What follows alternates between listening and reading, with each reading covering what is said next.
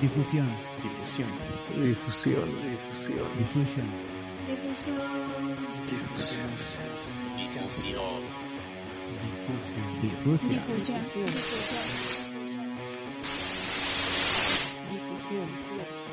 Si su misión es hacer música, la nuestra es hacerla sonar. Es hacerla sonar. Difusión, difusión, difusión. Hey, ¿qué onda amigos? Sean bienvenidos a un nuevo podcast de difusión.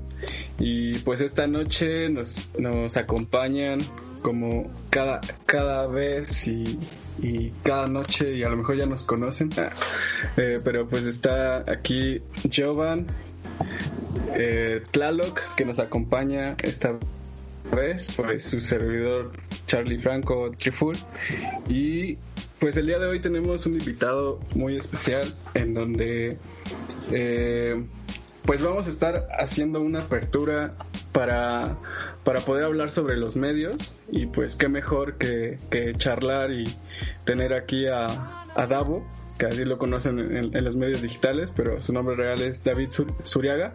Entonces pues vamos a estar platicando con él para ver qué, experiencias podemos rescatar. Entonces, eh, pues antes de, de- de estar platicando con él y que ustedes también lo conozcan, pues nos vamos con una canción que, que él nos, nos, nos recomienda y que también estuvimos ahí platicando de que pues sí es una, una canción que, que pues nos influye mucho, ¿no? Eh, actualmente. Entonces nos vamos con Belafonte Sen- Sensacional, lo hice por el punk.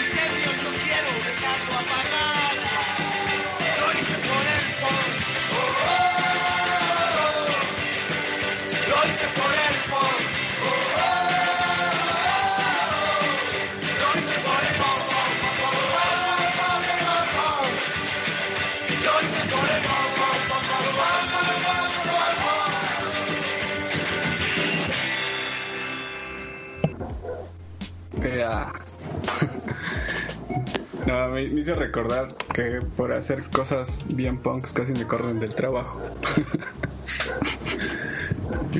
Eh, Trata bueno, de hacerlo por el punk. ¿Sabes? Me recordó mucho La a los negreses y David y yo tenemos bastante historia con esa banda. A mí se me ocurrió una vez un trabajo por hacer cosas punk. a ver, vamos a, eh, pues igual para, para que te conozcan, David, vamos a, a dar tu presentación, ¿vale? Eh, bueno, bueno amigos, pues eh, David o Davo, como lo conocen en los medios digitales, eh, actualmente tiene Davo Rock, actualmente tiene 24 años, casi 25. ¿Cuándo cumples años, Davo? En agosto, güey. Agosto, eh, ya, ya mero, ya mero. Y pues bueno, él estudió com- comunicación y periodismo en la FES Aragón. Entonces, eh, bueno, des- desde el 2013 ha hecho freelance en medios de comunicación. Eh, pero mm, nos menciona que desde hace, que en el 2017 pues todo comenzó a ser más más serio no Eh, principalmente crea contenido escrito pero ha incursionado haciendo video e imagen Actualmente se desarrolla más a escribir sobre música y fotografía de concierto. Esto último lo ha practicado durante seis años. Eh, inició en una radio por internet que se llama Radio Disorder. Eh, de ahí pasó a ser cofundador de la cartelera MX. De ahí en adelante pues ha estado en diferentes medios como Voodoo de Picnic, Punkeando, eh, Radio La Isla y estuvo trabajando una temporada en el periódico Universal en la sección ¿Qué hacer? Eh, también trabajó como editor en revista Phil y actualmente maneja un medio digital llamado rockeando.net y que pronta, próximamente van a estar al aire, ¿no? De nuevo. Bueno. Eh, eh, eh, eh, actualmente trabajas en Old City Canvas desde hace casi tres años, ¿no? Y Sí, pues te dedicas a toda la parte mu- musical de ese medio y además haces contenido variado. Eh, y pues no sé, ¿qué onda, Davo? Pues bienvenido a este... No, pues gracias, gracias a ustedes chicos por la invitación, por el espacio y por... Pues nada, por esta idea, está chido, me, me agradó todo lo que me, me contaste ahorita, la intención del podcast antes de que entráramos a grabación, entonces, chido. Sí, pues eh, la verdad, qué mejor que tener a, a una persona que ha estado pues involucrada en, en, en los medios desde hace ya un tiempo y pues que nos cuentes prácticamente tu experiencia en, en todo esto, eh, todo el trabajo que has hecho con medios, con bandas, eh, la parte de la fotografía, eh, pues pues ahora sí que muchas gracias por la por aceptar la invitación y por estar aquí entonces pues sí nos gustaría saber como un poco más eh, desde tu perspectiva cómo ha sido todo este trabajo a, lo largo de, de todo este tiempo Pues, cabrón. este, no sé, es, es como un pedo bien extraño porque la neta yo desde que entré a la prepa, bueno, cuando acabé la secundaria y entré a la primer prepa que entré, valga, este, no quería dedicarme a estas cosas, realmente quería dedicarme a hacer diseño gráfico, donde conocí a Paco realmente, a este Tlaloc. Pues todo cambió cuando eh, me cambié de prepa, dejé, de dejé el diseño gráfico y empecé a trabajar en una radio por internet que realmente yo no pensé que fuera a crecer dentro de ese ámbito a lo que es ahora, que es algo muy muy chingón que estoy haciendo, pero es que no sé, no sé cómo, cómo orientar, qué les gustaría saber más al respecto, o sea, no, no sé, no, no, no me guío, ¿qué onda? Mejor pregúntenme algo más específico. Ok, ok. Sí, principalmente, eh, pues, eh, por ejemplo, ¿qué nos podrías decir de, de los medios de, de difusión, no? ¿Cómo, ¿Cómo es este trabajo que, que ustedes realizan, pues, al hacer, eh, pues, entrevistas, hacer eh, las notas, ¿no? Por ejemplo, eh, ustedes eh, llaman a las bandas o las bandas eh, van con ustedes, ¿cómo, cómo es? Más bien, sí, ¿cómo ha sido ese, ese trabajo para ti? Pues es, es un poco complicado, bueno, es, es fácil y complicado a la vez. Tiene, tiene mucho que ver con la cuestión en, en qué medio te encuentres, cómo te estés desarrollando, si te estás desarrollando de forma freelance o de forma profesional, por así decirlo, ya con papel en mano y diciendo soy comunicólogo o soy periodista o soy creador de contenido. Eh, bajo mi experiencia he estado en los dos, pues en los dos techos, he estado tanto freelanceando sin ser comunicólogo sin ser periodista porque he hecho esto desde que estoy en la prepa y no tenía especialidad en nada. Entonces, es fácil y difícil difícil cuando eres un medio independiente y fácil a la vez porque la independencia la independencia te da muchas libertades. La parte de que no tienes marcas atrás que no tienes una línea editorial que puedes hacer lo que tú quieras está súper chido porque puedes elegir a qué bandas a qué amigos a qué personas con quiénes te involucras y todo esto. Entonces o tú llamas a las bandas o las bandas llegan a ti. Realmente un medio digital es algo eh, fácil en cuanto a crearlo, a darle una, orientación y a hacerlo y lo difícil llega en la cuestión de continuar eh, haciéndolo bien y continuar haciendo un trabajo constante y esta parte. Eh, la, otra parte difícil es en los medios ya como no podría, tal vez consolidados, un medio ya como con una línea editorial, un medio grande, un medio donde ya se, se lleva el trabajo, que aquí es donde entra la parte que te digo, que, que les menciono en la cuestión cuando ya tienes un papel que te avala como comunicólogo, como periodista, como creador de contenido, que ya es una profesión como tal, porque tienes que atender a muchas reglas, a reglas que, pues sí, o sea, si no es tu medio, si no es tu medio, tienes que acatar porque mal o bien es un trabajo. Entonces, hay muchas, muchos factores en esta cuestión que como marcas o una línea editorial o que, o que o tan fácil como que a tu jefe no le gustó la propuesta musical que hiciste en este caso hablando de música y por eso no la acepta. Entonces eh, es como muy extraño cómo se desarrolla un medio digital. Creo que la cuestión aquí es cómo nosotros queremos que se desarrolle un medio digital cómo queremos desarrollar el contenido que queremos crear. No depende tanto del medio sino de, de nosotros como creadores creo y, y, también como de, por ejemplo, la necesidad que, que, vaya también teniendo la gente. No sé si también eso influya un poco. Y este... Ajá. ¿Sí, sí, crees que influye? Sí, sí influye demasiado. Por ejemplo, actualmente estoy, eh, bueno, llevo como la parte musical de Old City Canvas y, y realmente curo mucho la música de, de, ese canal. Toda la música que entra realmente pasa por mí y ya va como para notas o para lo que queramos sacar de contenido. En este caso somos un medio más especializado a la street culture y como cultura urbana y en cuanto a música nos, nos intuyen cosas como, como rap, cosas que sean de hip hop este trap, hasta reggaetón y de repente la neta yo sí meto mi cuchara y pongo punk porque que hay más calle que, que punk y cosas por el estilo, ¿no? Entonces, eh, se influye porque, bueno, sí he visto que influya porque al menos nuestro público realmente consume eso, ¿no? Si publicamos una bandita de rock eh, indie, como lo catalogamos, este, la neta nuestro público no lo, no lo consume y es como que... De, no lo acepta, ¿no? No lo acepta, ajá. Entonces, si publicamos una nota de, no sé, de Tupac, por irnos a un ejemplo muy rápido, es como que sí, no mames, Tupac, este, Tupac representa la cultura urbana, representa el graffiti, representa Nueva York, representa este pues toda esa cultura, ¿no? Entonces la gente lo acepta. Esto, esto en cuestión de medios especializados, porque eh, siento que es que ya, ya me perdí ahí. Pero sí, o sea, no sé si, si, si respondí como tu, tu pregunta en, en, cuestión que sí depende de, de, mucho de lo que se vaya este, generando. Ah, también un ejemplo claro es como la cuestión de, del reggaetón que ahorita está súper en, en, auge, en un nuevo auge, en un nuevo aire.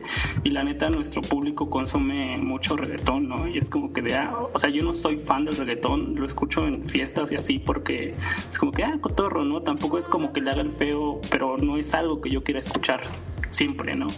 Pero sin embargo ahí se encuentra, es lo popular, es lo que la gente está consumiendo y es lo que nosotros tenemos que generar porque es lo que está construyendo. Eh, digo, esto al menos nosotros tenemos que mantener números. Sí, en medios digitales realmente independientes, por ejemplo, siento que no influye mucho lo que esté en auge, porque tienes, es lo que te mencionaba, tienes esta libertad, puedes hacer lo que tú quieras. Por ejemplo, en Roqueando yo publico las bandas que yo quiera. La neta, me vale poco si lo leen o no lo leen, pero es como que, güey, yo, a mí me gusta este pedo, le gusta a mis amigos, y les, si, o sea, yo quiero compartir, no quiero crear algo que esté en boca de todos. O sea, si está en boca de todos gracias a que lo compartí, qué chingón. Pero lo que yo quiero hacer es contenido para mí principalmente. Entonces, eh, realmente hay muchas vertientes que que los medios digitales se influyen, entonces por eso es muy variado también el pedo. He estado en medios digitales que son súper este, agradecidos con lo que haces, que te agradecen por todo, y no manches, esta nota quedó súper chingón, todo este pedo. O he estado en medios donde la neta te dicen desde un principio no hay paga, pero quiero que me hagas todo esto, esto, y vas a estar 24/7 con nosotros y así, cosas por el estilo, y ni un gracias te dan, ¿no? Entonces hay muchas, es, los medios digitales es un, es un medio, valga la expresión, demasiado grande y muy amplio que no podríamos englobar cómo, cómo se manejan en general. O sea, creo que si tuviéramos que definirlo cómo se manejan en general o el contenido que se crea en general, es muy redundante y es muy general, no sé si me dio a entender. Sí, sí, sí. No, y aparte eh, mencionas como, eh, de hecho era como también una de mis preguntas, la diferencia que existe pues entre un medio eh, de difusión que ya está como consolidado, ¿no? A un medio pues que está trabajando de forma independiente.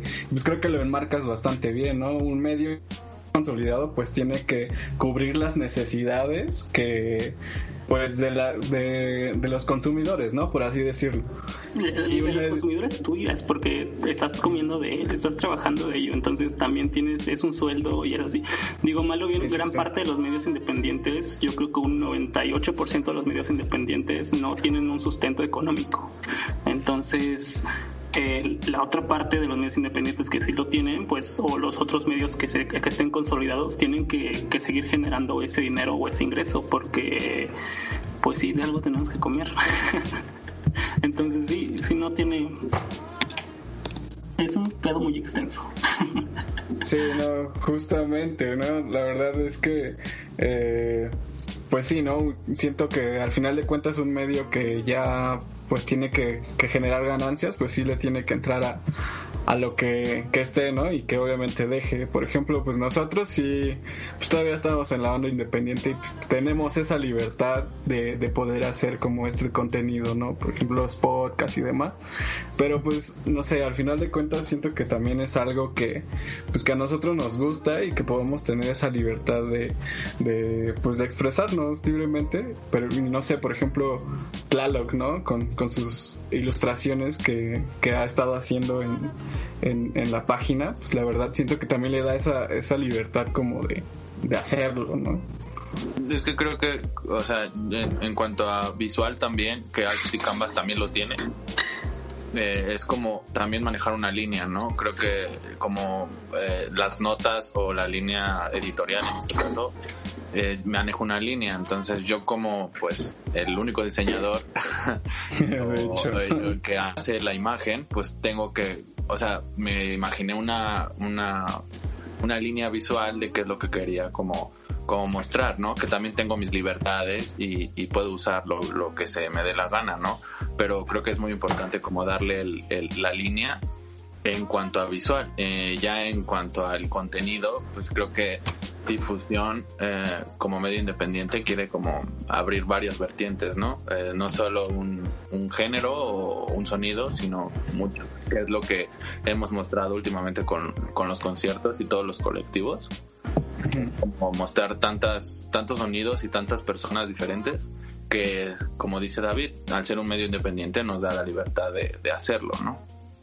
Sí, y aparte también con esa libertad te vas creando una, ah, ¿cómo se llama? Una identidad, o sea, una identidad que, que en un futuro, si es que, si es que llegas, o más bien que se llega a crecer como un medio grande y que sea como más reconocido, sea como lo que, lo que te identifique, vaya, ¿no? Porque por ejemplo, hay medios, hay medios que empezaron como independientes que ahorita son muy grandes, pero que perdieron justamente esta como identidad, por así decirlo, o, línea, línea editorial, y ahora son más portales de noticias, por ejemplo, no quiero decir nombres, supongo que ya les llegarán algunos a, a la mente, pero son más generales ahora, ¿no? Ya no es solamente música ni nada por el estilo, y está bien, o sea, es una cuestión de adaptación también, y es lo que les mencionaba, ¿no? La parte de que, güey, pues, la gente debe comer, entonces tienes que cubrir una este, ciertas este, ciertas pautas para poder generar ingresos, ¿no?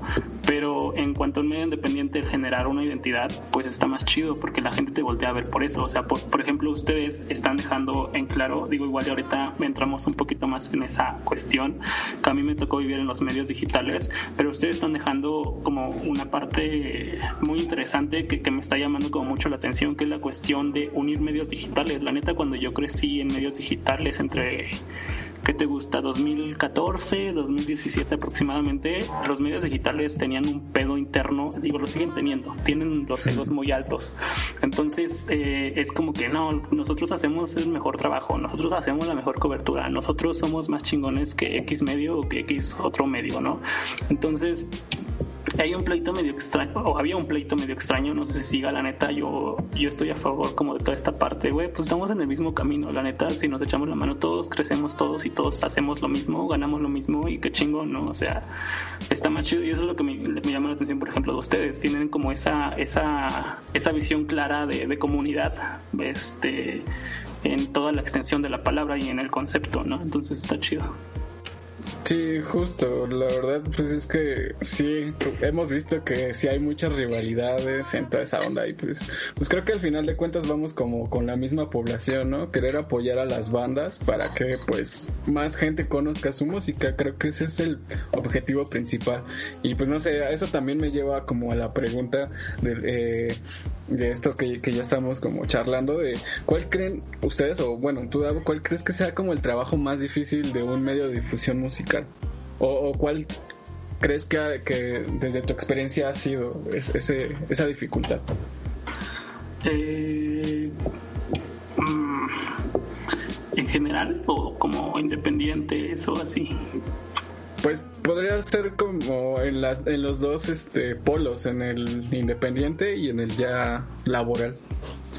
En el laboral, bueno, es lo que me llega principalmente como más rápido, es en el laboral siento que esta parte que te decía que tienes ya que responder a alguien, o sea, la cuestión que no tienes tanta libertad. Puedes tenerla si llegas a medios que te la den, pero tienes que responder a alguien, a una línea editorial y toda esta cuestión. Entonces, lo que les decía ahorita, o sea, por ejemplo, a mí me gustaban un ejemplo nada más, no sé, me gusta la música clásica y quiero meter música clásica ahorita a Old City Canvas, ¿no? Por ejemplo, pero es como que de, güey, este pedo no va aquí porque pues, somos más de perreo y, y, trap y cosas así, es como que de, ok. En cuanto a medios independientes, siento que de lo más difícil es mantener la constancia, porque me ha tocado mucho, mucha la cuestión, como son, como justamente es independiente, a muchas personas no les genera ingresos, a muchas personas no les genera interés justamente por eso, ¿no? Eh, digo, obviamente te jalan interés como de, ah, voy a un concierto, cosas por el estilo, pero eso hasta cierto punto eh, demerita, este, denigra un poco el trabajo profesional. No estoy en contra, digo, está chido porque es una forma de crecer, pero no está chido vivir al 100% así. Entonces la seriedad que se le da a un medio digital independiente es, es importante. Tengo conocidos en medios independientes que solamente van a los conciertos a emborracharse, ¿no? O que piden las acreditaciones y, y no arman el trabajo, o que solamente no mantienen la constancia en su mismo trabajo y solamente hacen notas, por ejemplo, cuando quieren ir a conciertos o cosas así. Entonces, es una parte del que los medios independientes se lo tomen con seriedad para que también los medios grandes los vean como como un medio, porque realmente yo, viéndolo desde cuando estuve en el periódico y como ya posicionado en, en como en esas grandes ligas, por así decirlo, eh, voltean a vernos a los morros como los pendejos, ¿no? Como los que no hacemos nada, nos lo tomamos todo a juego, WhatsApp, y sí, sí, es cierto, la neta, porque nos gusta vivir así, estamos relajados y todo el pedo y, y no nos la llevamos como tan estresante, ¿no? Pero también este, o sea, también tenemos esta, esta noción de responsabilidad, esta noción de que, güey, sí, me cotorreo tal tiempo, pero la neta le echo ganas a mi trabajo y me gusta y estoy haciendo mi medio en este caso. Y, y pues eso, principalmente siento que la seriedad que se le da a, las, a los medios de comunicación, no tanto como el medio de comunicación también, o sea, creo que quedó, creo que quedó un poco claro al tú como miembro de esa comunidad de, de comunicadores, podríamos llamarlo. Sí. Sí, y, que también pues el equipo tenga como esa pues no sé, eh, eh, yo por ejemplo, pues en difusión pues sí hemos como hablado de esta parte, ¿no? De, de pues creérnosla y que en algún momento pues también va a llegar como una oportunidad, ¿no? Obviamente, como dices, con la constancia, con el trabajo y pues no sé, la verdad a mí, yo, yo agradezco mucho que, que mis amigos, porque pues sí son mis amigos, estén involucrados en esto, porque siento que también hace mucho que, que hagas un trabajo chido, ¿no? Y también te diviertas. Entonces, pues, y sí, justamente también hay veces en las que los medios, pues, grandes, pues sí ven así como de, ah, pues, ¿qué onda con, con estos güeyes, no? Como que, pues, nada más entran al cotorreo, pero, no sé, a mí la verdad sí me ha generado experiencias muy satisfactorias. Por ejemplo, la vez que nos acreditaron para tomar fotos en Tierra Beat, en un festival que hicieron de este, del, de, ay, ¿cómo se llama? Del gobierno de México. No me acuerdo, no sé si, si lo llegaron a ver. Fue hace un año en el Parque Bicentenario, creo se llama. Este. Presté mi cámara. Ah, sí, ah, justamente, ¿no? Yo, Esa cámara ha rondado por, por- ha rondado por difusión y hasta con Davo. Veo, hay historias ahí. Ah. Sí, esa cámara tiene historia. Y sí, no, justamente yo la, verdad, no, en ese entonces Macario eh, Martínez, que es el fotógrafo oficial de, de difusión, pues no podía porque tenía que cubrir otro espacio, ¿no? Es como de, ah, pues qué onda, ¿no? Pues, ¿qué onda Paco? Préstame tu cámara, ¿no? Y sí, afortunadamente me la prestó.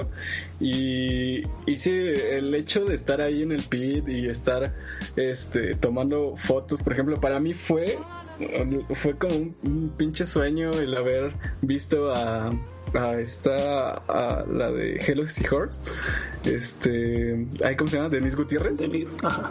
o sea verla ahí y, y tan cerca y tomarle fotos fue como de güey no o sea difusión puede hacer esto me puede llevar a esto. No la verdad yo ahí me la creí bastante no fue como de sí quiero hacerlo aunque me cueste demasiado llegar a algo así no es muy, muy chido y creo que, que pegas como en el clavo en esos dos, dos diferencias que puede existir entre los medios grandes y los medios independientes. Sí, ac- acabas de decir algo como que creo que es muy claro, o sea, el creértela que estás haciendo lo que, lo que te gusta y lo que está chido, o sea, y está chido porque así te, te motivas más. O sea, por ejemplo, a mí, eh, en, voy a poner dos, como dos anécdotas.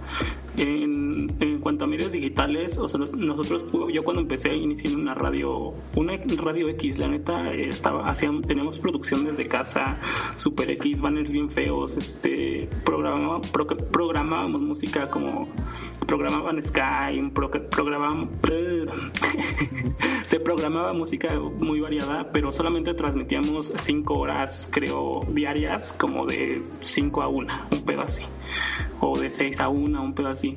Entonces pasaron, yo creo que como año y medio, un pedo así, la neta empezó a crecer un chingo como la fanbase, empezó a llegar un montón de gente y nos empezaron a ubicar muy, muy chingón. Entonces fue como que de, ah, no mames, qué chingosísimo, ¿no? Este, está la gente escuchándonos, teníamos a veces hasta 200 escuchas al mismo tiempo e interactuábamos con ellos. O sea, literalmente una, una radio por internet, entonces estaba muy chido.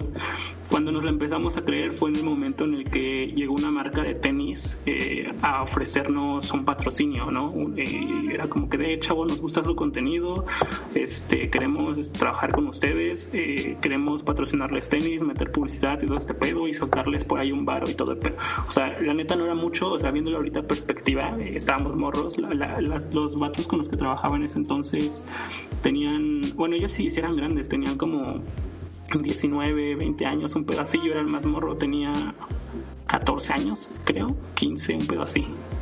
No, Entonces, este, sí era como que, güey, no mames, este, qué chingón, nos, los tenis se acercaron y nos están ofreciendo este pedo. Y ahí nos empezamos a creer que, que estaba muy chingón. Lamentablemente, como las personas que traían a la cabeza la radio dijeron, güey, no, no, no queremos esa marca de tenis, ¿no? Pero, bueno, después entendí por qué no la querían eh, y lo rechazaron, ¿no? Pero, pero yo al enterarme como de ese trato que nos ofrecieron fue como que de güey qué chingón o sea en qué momento me iba a imaginar que una marca se iba a acercar con nosotros y nos iba a decir hey güey te voy a dar dinero y te voy a dar unos pinches tenis porque hagas lo que te gusta y lo que haces desde tu casa desde tu cuarto desde tu computadora chafa con un micrófono todo culero no o sea como que ah qué chingón eh, posteriormente cuando me la empecé más a creer más o cuando más bien ya te- tenía como los pies sobre la tierra de que esto, esto puede ser o esto sería un trabajo chingoncísimo y voy por el camino correcto, al menos en medios digitales, fue cuando empezamos a trabajar con Vans y la ruta Latino. Entonces, la neta, yo no supe cómo llegamos ahí. Y neta, yo no sé, hasta el momento no sé cómo chingados llegamos ahí, cómo empezamos a trabajar con ellos, cómo les empezamos a hacer los videos. El pedo es que de un día a la mañana fue como que, "Eh, güey, nos vemos tal día, tal noche, este, en tal lugar, eh, va a empezar la ruta Vans y no sé qué pedo. Fue como que, ah, pues igual íbamos a ir por boletos, una mamá así, ¿no? Entonces, llegando al lugar fue como que, "Eh, no, vamos a trabajar con estos vatos, les vamos a hacer sus videos, este, tengan sus cámaras, vamos a grabar y la madre, ¿no? Y este contenido va a ser exclusivo de nosotros para la ruta Vans de Latino. Fue como que, a la verga, qué pedo, ¿no? Entonces, ahí fue cuando ahí fue como el punto clave en el que dije, güey, ya, voy a hacer esto como carrera cuando decidí cambiar mi giro porque yo quería dedicarme más a las artes y al diseño y todo ese pedo visual y decidí cambiar como al, al desmadre de la comunicación o, ver que, o no tanto comunicación, sino como algo que estuviera enfocado en ese, en ese camino como de mercadotecnia o de publicidad y cosas por el estilo.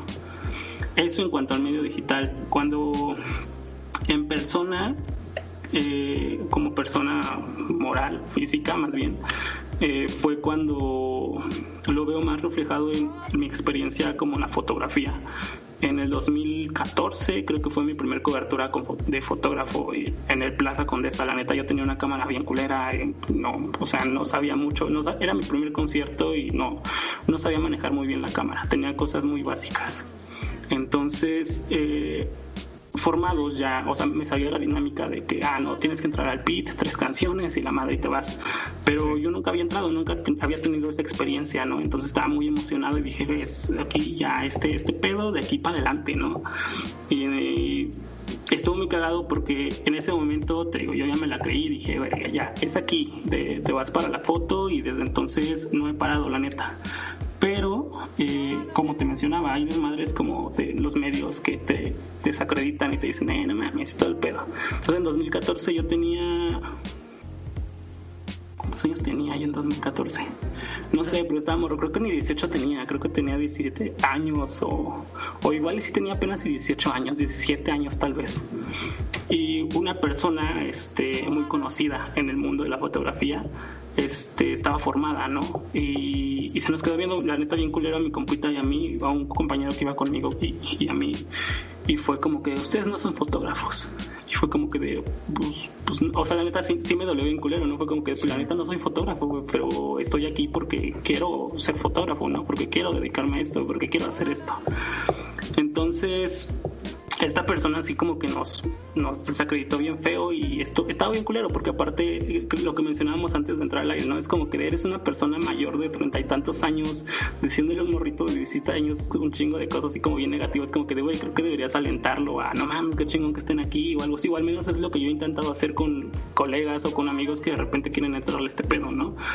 Entonces, eh, en ese momento como que todo se cayó y hasta hace unos tres años probablemente ya en el mundo de la fotografía que eh, ya dije, ya estoy en un lugar donde quería estar en ese escaso, en ese lejano 2014 cuando me dijeron que no era nadie eh, eh, en la fotografía. Así estoy en un lugar donde esa persona que me dijo eso bueno más bien donde con esa persona que me dijo eso estoy estoy en el mismo pit en todos los conciertos cada fin de semana. Entonces era como que de güey no pues sí era un morrito que no era fotógrafo.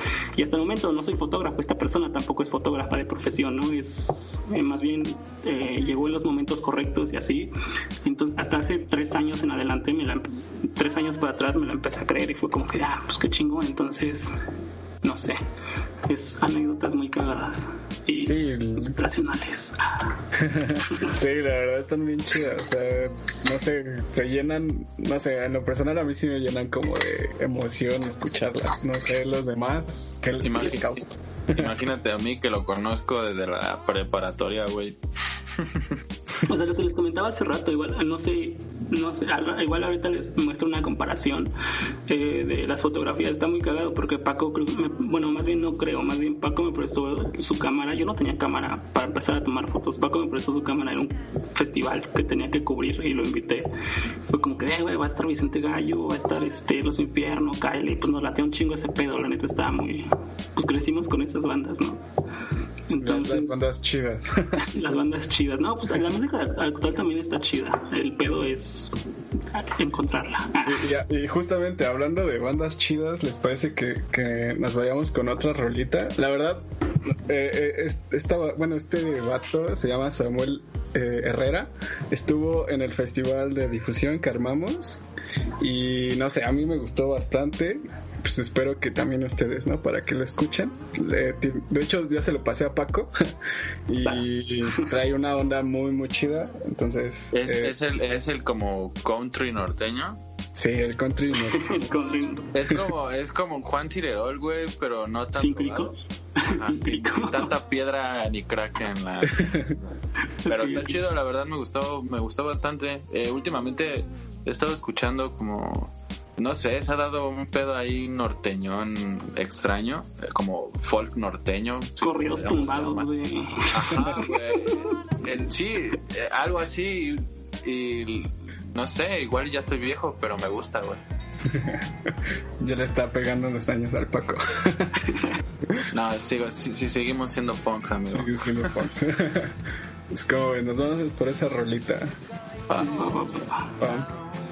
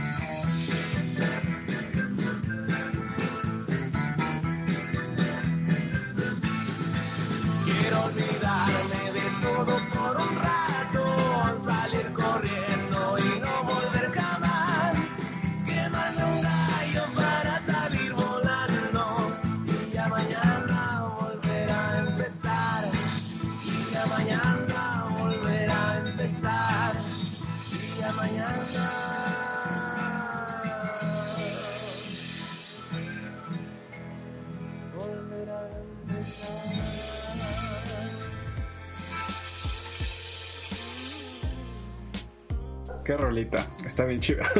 bueno, esto fue Samuel Herrera. Eh, la rola se llama El Gallo de su disco Pura Pinche Tragedia del 2020. Bueno, de este año lo estrenó, lo pueden escuchar en Spotify y en todas las redes. Está.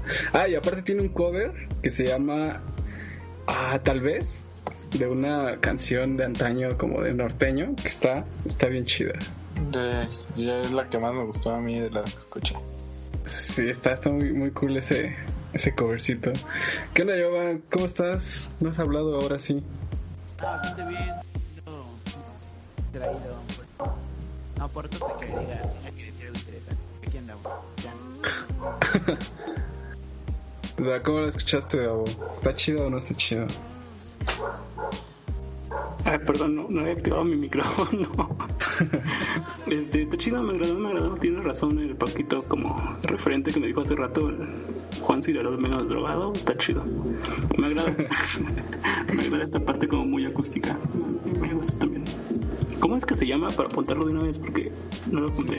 Se llama Samuel Herrera. Y la rola se llama El Gallo. Está en Spotify su, sus rolas. Su rola, sí, está, está muy chido, la neta. Ya lo guardé. Y, y aparte tiene una vibra bien, bien cool el chavo, me cayó bastante bien y es como, no sé, es- esa conexión entre música y el artista está chida, la neta me gustó. Y, Es- ¿Mm? Es- es- esa, esa onda musiquita como folk, así muy acelerada, está chida. Bueno, me gustó. Ya, no tengo nada más que decir. No, sí, sí, está, está muy cool. Y pues bueno, no sé, este, no sé, Paco, ¿tú tienes algunas preguntas que, que le quieras hacer a Davo? ¿O nos seguimos? Yo creo que hace rato hablabas sobre el día en que te la creíste. Eh, eh, nada más, ahora sí como eh, pregunta, ya sabes, típica. ¿Cuál es la banda que más, eh, de todas las que, porque yo sé, mm, de, o sea, yo conozco más tu trabajo que los demás, porque somos amigos, pero ¿cuál es la banda así más, más choncha o que más esperabas? Eh, bueno, no que esperabas, la más grande que has visto, ya ni siquiera si te gusta, que tú digas esta es una banda legendaria o muy grande que, que no esperaba, pues no sé, igual tomarle foto, que es como lo más cerca que podrías estar, eh, o entrevista también podría contar ahí. Charlie, este, no sé. O sea, en cuanto a fotografías, que yo dije, güey, esto es algo que yo he esperado un chingo de tiempo, creo que sabe la respuesta. Y es, es Bad hace unos meses. O sea, es como que es la banda con la que crecí, es la banda con la que conocí el punk rock, es la banda con la que me metió a todo este mundo de, de pues, hacer lo que yo quiera hacer. Y entonces, o sea, esa cuestión en Bad Religion fue como que es la banda para mí, ¿no? En cuanto a punk. Entonces, creo que ellos en cuanto a fotografía, o sea, pero así como grande, grande, si dejamos, o sea, si, de- si lo metemos como en términos populares, yo creo que... ah, Kiss y Alice Cooper el año pasado también en Nomination. O sea, tomarle fotos a las dos fue como que, que what the fuck, yo, yo nunca creí tomarle fotos a Kiss, güey, en su último concierto en México, güey, o, o Alice Cooper, es como que me voló la cabeza hacer eso, creo, así como muy general. Eh, no, pues no soy fan de Kiss, pero o sea, estar cabrón verlos Sí, en plataformas a los cincuenta y tantos años, cabrón. Sí, yo tampoco soy fan de Kiss, la neta, pero sí, o sea, sí es una bomba que te impresiona, es como que, verga, ¿qué estoy haciendo aquí? Porque, o sea, sí, yo me pregunté qué estoy haciendo aquí, no, no tanto como de si lo estoy haciendo mal o así, sino de ves el proceso de que le está tomando fotos a Vicente Gallo bien culeras en el regreso del Coco donde fuimos en el 2013, 14, ya ni me acuerdo, al No, 2000. güey, fue dos, 2011, 12. Ah, no manches, o sea, ve- atrás, güey. Ve, ya casi 10 años después este, hacer la diferencia y decir estoy enfrente de Kiss tomando fotos no es, es impresionante entonces es más bien hacer la perspectiva el que estoy haciendo aquí al, al no creértela es, es la perspectiva de ver esos años que no han sido en vano ¿Fue el mismo año que estuvo Dead Kennedys en el Domination? Mm, Dead Kennedy, sí, justo pues es el único domination que se ha hecho Ah, que me invitaste, güey, que no fui, sí, cierto. sí I'm sorry. Pero bueno. Continúa. No, y, y aparte también la, no sé, la vibra como de la gente, ¿no? No sé si también te topaste como esa, esa diferencia de, de, o- o- de qué gente del, del del público. público. Este, sí, es, es muy cagado porque se, respira, o sea, yo como público respiro una emoción impresionante al estar enfrente en un concierto. O sea, la neta sí soy mucho de estar yendo a conciertos y así. Y el estar enfrente del escenario, literalmente enfrente del escenario tomando fotos, también es algo impresionante. Pero nunca, cuando empecé a vivir desde, desde el pit de fotografía, eh, empecé a ver a la gente emocionada o empiezas a ver a la gente emocionadísima y es como que digo, "Oye, qué pedo, que si ves la perspectiva. Lo vi, lo vi con Bad Religion, por ejemplo, en el, el momento cuando me metí al pit, o sea, la neta yo estaba súper nervioso, o sea, a pesar de que ya tenía muchos años, era algo que esperaba durante mucho tiempo, o sea, di un chingo de tiempo esperar Bad Religion solitos, tomarles fotos. Entonces, estar enfrente fue como un momento de, de profesionalismo y decir, va, estás aquí, te tomas fotografías, chingosísimo y todo el pedo, ¿no? Entonces, termino de tomar las tres canciones, me, me salgo del Pepsi Center en chinga loca a, a guardar mi mochila y regreso a, a vivir el concierto como, como, como público porque me mama. Entonces fue como que es respirar esas dos vibras diferentes el mismo día es, es algo muy, muy cagado, muy, es una experiencia muy, muy padre, la neta. Entonces, Sí, la, la vivimos juntos, muy sudado. muy sudado, o sea, no me importa estar sudado en ese momento. Ahora sí digo que puto asco estar abrazando al Paco, no, no es cierto. Pero sí, o sea, está muy cagado. Muy, muy, es, el ver cómo se emociona la gente, la neta también te, te, te llena de emociones. Como que estos vatos están aquí por lo mismo, solamente que ellos están porque, digo, yo también estoy porque quiero, pero estoy trabajando, ¿no? Pero ellos también están porque compraron su boleto, porque les gusta esa banda, porque van a brincar, van a bailar, van a hacer un slam o lo que sea, ¿no? Entonces está muy, muy chido. Y, y que al mismo tiempo también, eh, o sea, cuidas esas dos, dos bases, ¿no? Una de, pues, en cuestión laboral, que tienes que hacer trabajo de tomar las fotografías y demás. Y la otra también de que, pues, vives los shows, ¿no? O sea, en esa, eh, bueno, en esa experiencia, pues siento que sí pasó así. Sí, lo, aparte, apa- aprendes, la neta yo, yo lo tuve que aprender. Yo, yo cuando empecé en este pedo, cuando empecé a conocer a las bandas, o sea, checas mi Facebook, creo que tengo un Facebook, un este, un álbum, creo que ya lo borré, no me acuerdo. Tengo un álbum que llegó hasta el 2014, 2015, que empecé a dejar de hacerlo, que, que realmente era como que muy emocionante estar con las bandas ahí, tomabas fotos y ajaja, jiji, qué onda, y todo este pedo, ¿no? Es un poco presen- pre- presuncioso, si se dice así, ya no me acuerdo. Pretencioso, un poco pretencioso, este, hasta cierto momento en el que me di cuenta, güey, no mames, estás trabajando, o sea, no, ya no hagas esto, o sea, no estás para estar presumiendo que estás con tal artista o así, güey, tú estás trabajando, tú estás haciendo lo que, lo que, o sea, por esto lo estás comiendo, ¿no? Entonces, este, sí, sí, la neta sí lo tuve que aprender y creo que muchos lo, lo van aprendiendo al, al pasar del, del tiempo, no, no es algo que, porque la neta la emoción te llena, o sea, y está, está chido también, porque es, es parte de, del vivir lo que estás desarrollando como tu carrera profesional, si a eso te quieres dedicar. Entonces está muy chido. Pero te das cuenta hasta cierto punto que probablemente, pues, o sea, más bien ellos, los músicos, necesitan más de ti como medio que tú de ellos. Entonces, eh, no, no es por de- denigrar el trabajo de nadie, sino que simplemente los medios son la plataforma. Lo, lo vemos en, medios grandes, por ejemplo, en la farándula, en cosas por el estilo. O sea, ¿qué pasa cuando dicen algo sobre, no sé, Luis Miguel pateó a alguien, a un perrito?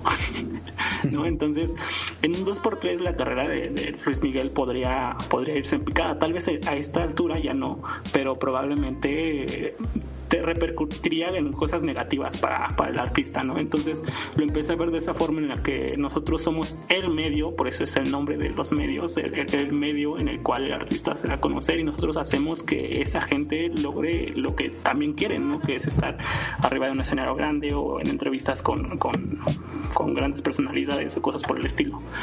Y, y sí, o sea, tienes que ir aprendiéndolo de, de buena o mala ma- o mala manera y pero tampoco tampoco te, te privas de, de disfrutar las cosas solamente saber diferenciar en qué momento en qué momento haces una cosa en qué momento haces otra y en qué momento eh, dejas que los límites de, de tu profesión o límite de tu fanatismo te, te, te superen nada más Sí, sí, sí.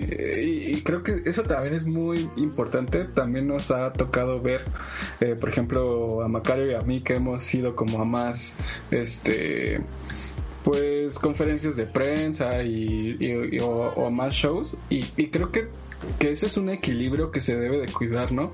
Porque al principio yo también, la neta, me emocionaba bastante, ¿no? Si nos acreditaban para un, un, este, un show, pues era así como de, ah, no manches, pues, pues voy a estar ahí y, y así, ¿no? Pero, pero siento que sí es de, de equilibrarlo y diferenciar cuando, pues, vas a hacer un, trabajo y cuando, pues, también vas a disfrutar, ¿no? Y, y la verdad me pasó así, por ejemplo, la vez que nos acreditaron para ver a Pedro Piedra en el bajo circuito. Entonces, pues yo sí iba pues súper emocionado, ¿no? Porque pues también es uno de mis artistas favoritos. Pero pues también tenía que estar atento porque tenía que estar ahí como haciendo eh, pues un poco de anotaciones, por ejemplo las canciones que iban pasando y demás, ¿no? Y ya después hacer la nota. Pero sí, siento que es un, una un equilibrio emocional que tienes que, que hacer como en esa en, en es- he visto a personas que pues ven, a- ven al artista y aparte de que están como involucradas en un medio, pues se emocionan y se avientan y así, ¿no? Entonces, creo que justamente como, como lo mencionas, debe de haber un equilibrio pues en el trabajo y pues en la emoción que estás sintiendo. Sí, com- completamente. O sea, y también, por ejemplo, bueno, por ejemplo, mucho de, esto que estamos hablando lo estoy eh, haciendo para mi tesis y la neta, sí he encontrado con muchas cosas ahí medio extrañas y, lo hago más porque la neta yo entré a este desmadre porque me gusta, porque me gustaba, porque me gustaban las bandas que yo programaba en la radio donde estaba y quería conocer esas bandas. Lo, hago porque me gusta, porque la neta era un fan, ¿no? O sea, sigo siendo un fan, la neta, de la música y de muchas cosas. Entonces, este, creo que el hacer justamente esa división es muy importante, ¿no? Porque eh, dar respeto a tu trabajo, la gente respeta tu trabajo y el dividirlo también incluye el que los artistas te respeten como medio, que te respeten también como tu trabajo, ¿no? Porque es muy importante pues, que de, la- de las dos partes exista una reciprocidad muy muy importante en cuanto a respeto, porque si no, las, la neta las cosas no van bien. Entonces, pues sí, concuerdo con lo que con lo que mencionas, está y está está chido. Entonces, pues nada, la neta yo sigo siendo fan ahorita de muchas cosas, pero sí es como de, a ver, tranquilízate, guarda, respira y ya después habrá tiempo para gritar, hay tiempo para todo. Entonces, eh, está bien. Sí, sí, la verdad es... Ah, Jovan, ¿qué onda? A mí me llamó mucho la atención toda la experiencia que tienes y que desde, lo desde los 14 empezaste. Entonces me surgió la pregunta de, por ejemplo, ya sabes que pues esto es lo tuyo, ya tienes la iniciativa y todo, pero pues ¿cómo haces el cambio o qué pasos puedes hacer para pasar de ser un medio independiente a uno más pues profesional o tú como persona de ser pues un de ser amateur, un aficionado a dedicarte ya de lleno a esto? ¿Qué pasos debes seguir o más o menos cómo le hiciste? ¿Cuál, cuál fue tu experiencia en eso? Pues creo que lo esencial es la constancia, como en todo, la neta como en todo. O sea, creo que muchas veces hemos encontrado esa respuesta de no, la constancia, sé constante, eh, sabes, eh, haz bien lo que haces. Básicamente esa es la respuesta muy generalizada. Eh, si queremos crecer, eh, necesitamos encontrar justo el punto que queremos crecer. O sea, si queremos crecer como medio digital, hacer lo que, no lo que están haciendo todos los medios digitales, pero encontrar la forma en la que nosotros queremos hacerlo y hacerlo bien. Creo que es mucho lo que hemos dicho, bueno, lo que dije en la primera parte. Eh, se me fue, ah, como persona. Eh, como persona creo que talacharle es mucho, la neta, eh, al inicio, la neta, vamos a vender nuestro trabajo o bien culero, muy, muy culero, lo vamos a tener que vender porque así se manejan las cosas aquí. y lamentablemente así se maneja, no se maneja como por, por experiencia y cosas así. Entonces vamos a tener que vender, si eres una persona freelance, un fotógrafo, un escritor o algo así, vender tu trabajo de las formas más baratas posibles o como vulgarmente podríamos decirlo, prostituirse en, en los medios. Entonces, este pero la neta es, es, es, es, la forma de hacerlo, porque la, la, forma más fácil de hacerlo, y yo lo he visto, eh, no sé si les ha tocado, es ser amigo del editor e ir a las fiestas a donde está el editor siempre y siempre empedar con él.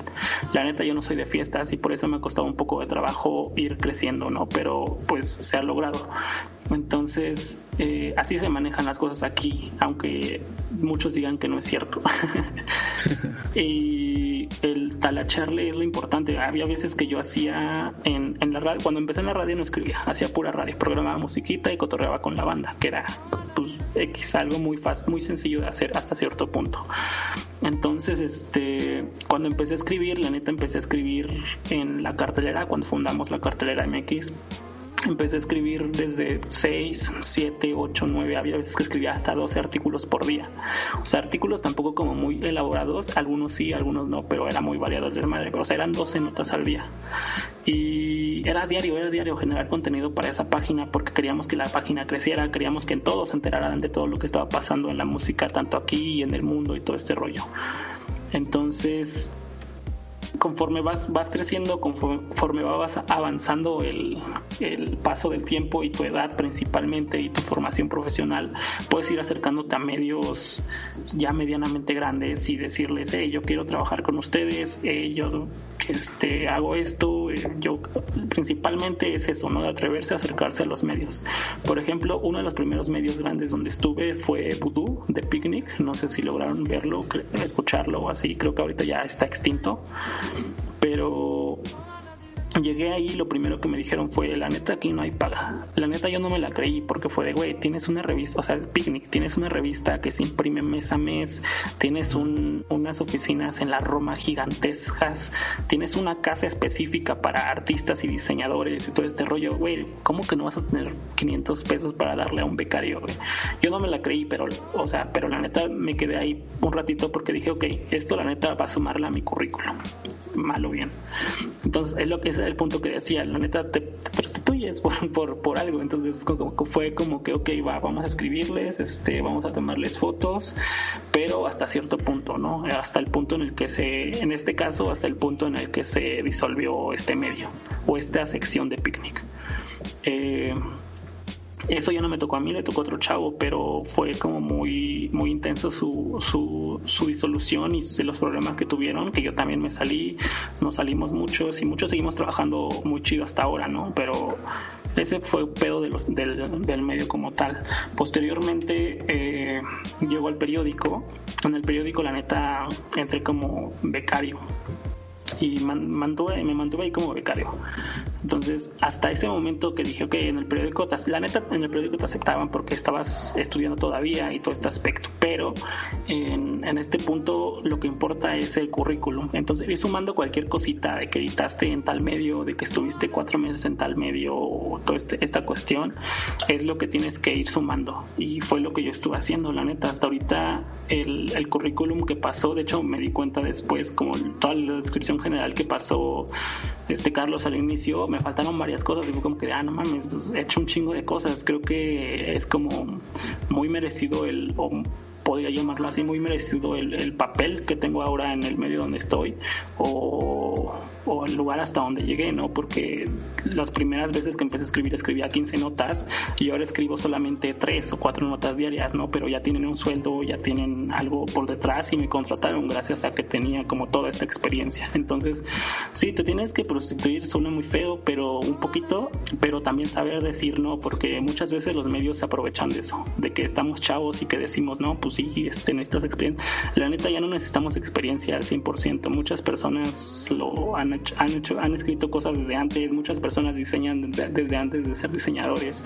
Entonces, sí, tal vez uno, dos años de experiencia, tal vez, y también nosotros ponernos al tiro y decir, güey, no, o sea, ya necesito una paga chida, necesito un lugar chido y y buscarle, o sea, y también esa parte de los medios independientes está muy chido porque gran parte de los medios independientes pues somos personas que la hemos visto como que dura en medios grandes o que no nos contratan o cosas por el estilo y queremos armar nuestras alternativas.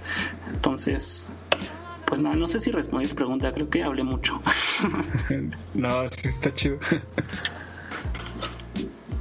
Eh, no, no, te escuchas, Joan. ¿Yo te escucho?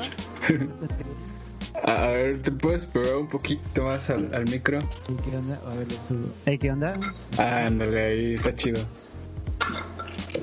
Pues sí, decía que sí estuvo bastante bien. Realmente, eh, pues sí, se pueden sacar bastantes cosas buenas de eso. Lo que a mí, o sea, otra cosa, otra duda que me surgió fue como que, o sea, sabemos mm, que como lo que, bueno, has estado eh, siendo locutor, fotógrafo y has escrito notas, pero de todas esas cosas que has hecho, como, ¿cuál ha sido? ¿Se cortó? Mm, No sé, yo te escucho bien. Ah, No, ok. escucha. Ah, ¿Cuál ha sido la más, este, la más sencilla en- para desenvolverte así desde cero? ¿Y cuál ha sido la que más te ha costado, este, sí, este, poder llegar a un nivel, pues, digamos, óptimo o algo así? No sé si... A la madre. Sí, sí, sí. Eh, pues la más sencilla creo que ninguna. O sea, podría decir tal vez lo de la radio, porque la neta no lo hice mucho tiempo, lo hice como año y medio, lo hice a la y se va, lo hice sin conocimiento, lo hice conectando un programa y conectando un micrófono y poniendo música desde YouTube. Eh, esa podría decir que fue la más sencilla porque la neta no me, no me especialicé en eso. O sea, no. Después de eso no volví a hacer radio. O sea, los podcasts de repente hago un podcast con amigos y cosas así, pero son pláticas X. La neta no es radio como tal o como lo concebimos de forma profesional en el periodismo y en la comunicación. Creo que sería la forma más. El, hubiera, es como el medio más fácil en el que me desarrollé. Y el más complicado, yo creo que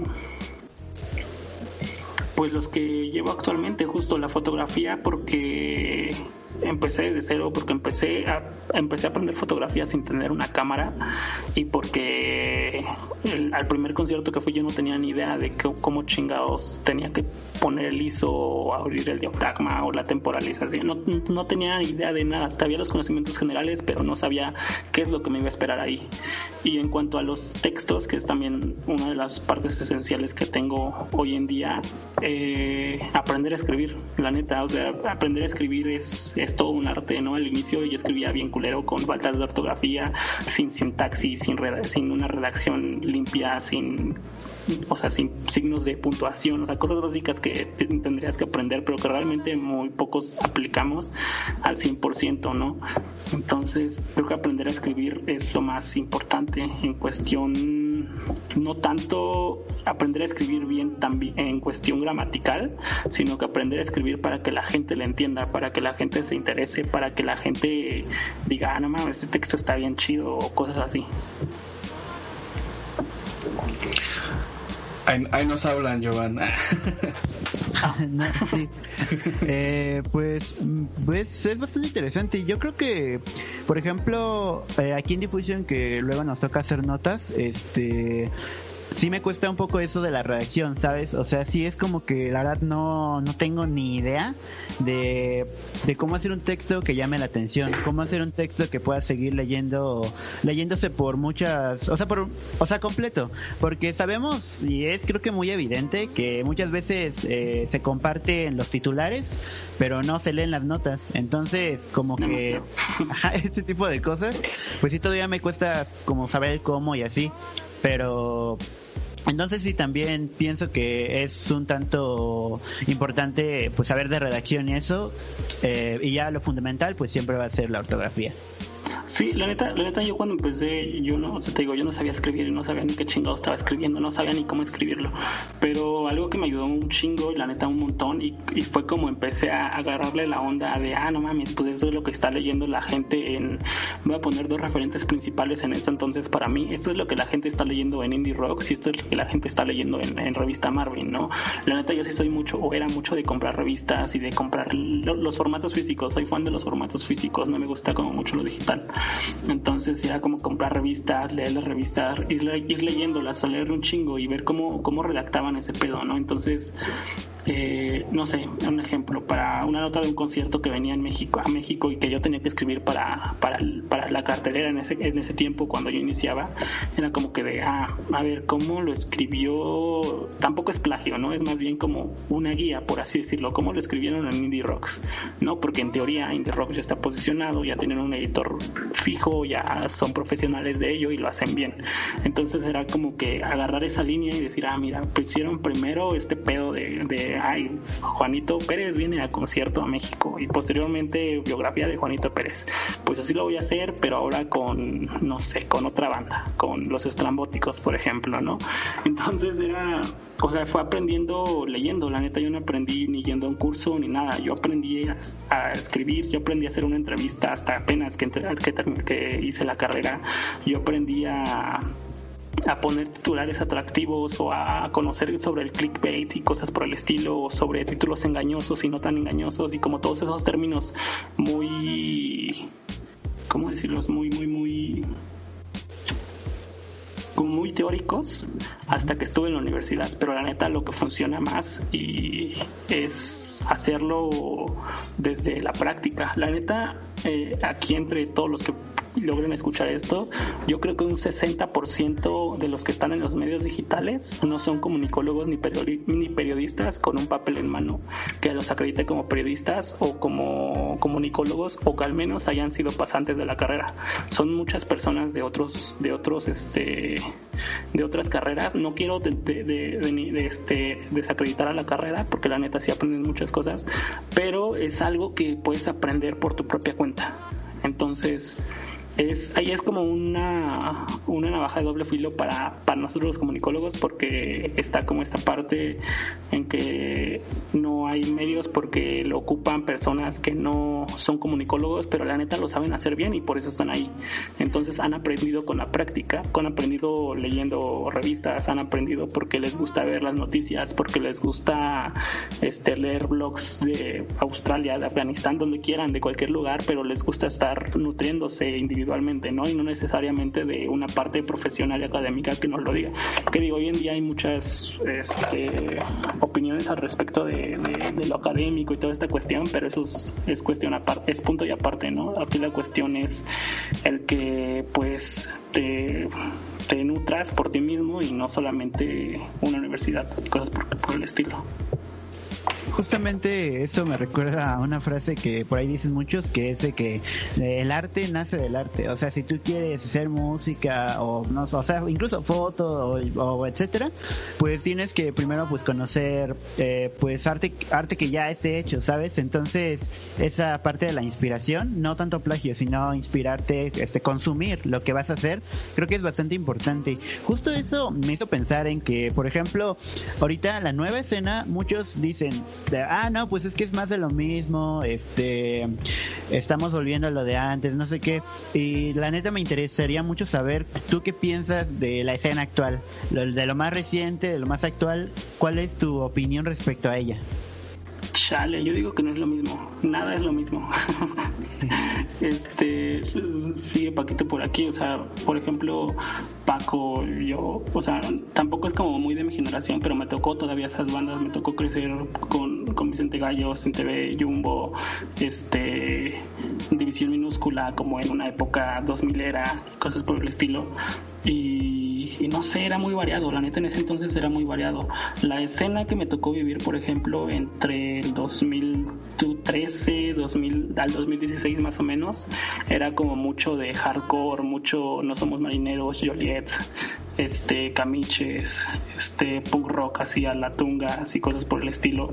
Posteriormente, bueno, entre ese lapso a la siguiente era, por así decirlo, pues vemos, así por nombres populares, vemos eh, catapulta- catapultarse a este Longshot, güey, por ejemplo, Chingazo de Kung Fu, que son como las que más consumo, ¿no? Y actualmente, la neta, actualmente no sé qué, qué chingados es de, ¿no? Yo sé que no son las mismas cosas, tal vez sí, sí están influenciadas, ¿no? Este, Canta cosas de Allison y de las bandas que me tocaron en el 2006, ¿no? Este, y las bandas que, que le siguieron cantan cosas o referentes a las bandas anteriores y así sucesivamente y se van influenciando. Entonces es una mutación muy extraña. No sé qué bandas hayan ahorita, por ejemplo, o sea, la- el, el compita este que me que comentaron ahorita, así es como que, ah, güey, yo no lo había escuchado, está chido, a ver qué pedo, ¿no? Eh, y mucho tiene que ver también porque me ha alejado de, de escuchar mucho la escena. O sea, creo que es parte de crecer. Está bien triste ese pedo. Pero es también, es desmadre de que yo, yo me he incluido mucho en la música que, que, que tengo que curar para el medio, para el city, o, o que tengo que escuchar, o que estoy escuchando a diario, porque ahora ese es mi giro, ¿no? En cuanto a la, al tema laboral. O sea, yo tengo que escribir ahora de esa música, tengo que emparparme de música, ¿no? Ahora, la neta, ahora escucho un chingo de, de artistas de rhythm and blues y de repente como que de trap latino, y no tanto como por gusto, sino para entender qué pedo, qué está pasando, qué están haciendo, por qué lo están haciendo. Entonces, es como que está medio raro, no sé, a ver, ¿tienes nombres por ahí de algunas bandas que estén actualmente? Me siento como señor, igual y sí las conozco, ¿no? Pero, pero, como- pero, por ejemplo, tú con todo eso del trap y del hip hop, rap, o sea, ¿qué es lo que, o sea, en México, qué es lo que tú has visto? Ok, esto vale la pena ser escuchado, porque, o sea, si difusión, sí, nos dedicamos a, pues, no sé decir rock, pero podría, probablemente entre toda esa gente hay gente que pues no se cierra los oídos, no le pone candados y le da eh, pauta a escuchar otras cosas. Yéndonos a nombres ya muy, bueno, nombres específicos, no sé, o sea, creo que en, en México la neta se crea mucho, mucho, por ejemplo, mucho trap, mucho reggaetón y cosas por el estilo. Y les digo, no soy fan, pero es la neta es lo que está pegando y la banda está escuchando eso, en las fiestas está escuchando eso, en las tocadas, la neta en las tocadas están poniendo eso los DJs, como que de, ah, no mames, qué cagado. Eh, yéndonos a nombres específicos, ayer, justo ayer, em- entrevisté a una, a una bandita, bueno, es como un grupito medio extraño de, de reggaetón. Eh, esto les va a sonar- a mí me explotó la cabeza cuando los escuché, porque es una mezcla de, de reggaetón, bueno, de base de reggaetón, con, con New Wave, o sea, New Wave post-punk, este, y, y New Age que está como bien, está bien bizarro el pedo, o sea, tienen un concepto muy muy bien aterrizado de, de desmadre, como no, no oscuro, pero sí como con esa tendencia medio misteriosa, pero con base de reggaetón, y es como con letras que podrían irse al reggaetón, y es como que, güey, qué pedo, estos güeyes se llaman, ah, ¿cómo se llamaban? La verdad, ya no me acuerdo. Este, déjenlos encuentro, déjenlos encuentro son de Sonora, me parece también, o sea, y son morros de 27 años, 26, 28, o sea, tampoco son personas grandes, o personas, son, son chavos que están creciendo como con todas estas tendencias. Se llama... Está cargando, está cargando este PEX. Matt Met, o sea, así como Matt de, en inglés, eh, Matt Met, como metanfetamina ¿Matemáticas? inglés, Ah, ya, matemáticas ya. Matt Met en inglés. Entonces está como bien raro su pedo, está bien bizarro, pero la neta está chido porque yo no había escuchado algo así y a mí me impresionó y fue como que, güey, esto es lo que está haciendo la banda ahora, que o sea, está mezclando New Wave con reggaetón y post-punk y vuela la cabeza. Y hace igual una semana entrevisté a unos vatos que traen una disquera que se llama World Wild, Wild Records, que son de Monterrey y que traen puro reggaetón, ¿no? Por ejemplo, y traen, esos güeyes tienen, están, tienen firmado Mix y un montón de güeyes que están saliendo como de esa era de DJs de reggaetón, pero es como que, güey, estos vatos están haciendo una escena de, de su género, ¿no? Por ejemplo, este, algo, algo que yo vi en su tiempo cuando me tocaba ir a los shows de los de los Violencia River o de los Aquí no hay escena y cosas así. O sea, estos güeyes están haciendo lo mismo pero con reggaetón. Entonces yo no conocía ese desmadre y está, como que está muy cagado. Eso... Pues, de aquí, de aquí no hay escena, salieron No Somos Marineros. Y... Ajá, de aquí no, no hay escenas... ¿Sí? Justo, de- por ejemplo, de- ajá, por ejemplo, yo, cre- yo crecí más con, con ese, o sea, fue la que me tocó vivirla más a fondo. O sea, a mí me tocaba, sí me tocaba como mucha parte de ir a shows donde estaban los Joliet con 50 personas, y, o los No Somos Marineros con 20 personas, o los Anapura con 5 personas ahí, y como que, "Güey, ¿qué pedo? ¿Qué estoy haciendo aquí con una banda que somos más, el, somos, somos menos el público que los que están arriba en el escenario? Está muy cagado, ¿no? Pero, o sea, sí se desarrolla este pedo, ¿no? De la, de la independencia la música está muy cagado. Eh, esos nombres son los que me llegan actualmente como a la mente, así como muy de rápido de lo que esté haciendo al menos esa escena en la que me estoy dedicando de la en, en City Canvas, por ejemplo. O sea, entonces de alguna forma también es aprender como a... ¿No? Bueno, no sé, no sé, eh, eh, porque también me genera un poco de ruido, porque también a nosotros nos han llegado como esas propuestas que, no sé, a lo mejor hay veces en las que también se las paso a Paco y no, pues es que la neta no, no me conectó. Y hay otras en las que, ah, no, pues sí está chido. Entonces como que también leemos ahí como un poco campechaneado, en donde subimos también algunas propuestas que nos mandan, pero que no nos conectan tanto, y otras en las que también, no sé, tienen esa, pues no sé, esa vibra bien chida, ¿no? Y aparte también hablamos de artistas que pues ya están respaldados, por ejemplo, con alguna disquera o con alguna algún medio que se dedica a ser este pues community manager y toda esa onda, ¿no? Pero no sé, siento que sí también existe mucha mucha diferencia en eso, ¿no? Cuando cuando debemos o cuando filtramos a los proyectos eh, a cuando lo hacemos como completamente porque conectamos, ¿no? Sí, has- has creo que has dado como muy en el clavo. O sea, la neta, nosotros como medio de comunicación no tenemos, no tenemos este, y, y lo, lo repito y lo mantengo hasta donde quieran todos. Si me, si me vienen a hinchar, no tengo ningún problema. No tenemos la responsabilidad de publicar a todos o todas las bandas que nos llegan. No tenemos la responsabilidad de publicar al amigo del amigo, porque probablemente la neta no nos gusta su cotorreo y sentimos que no jala y sentimos no- lo, que- acabas de decir, ¿no? No, no, no nos conecta.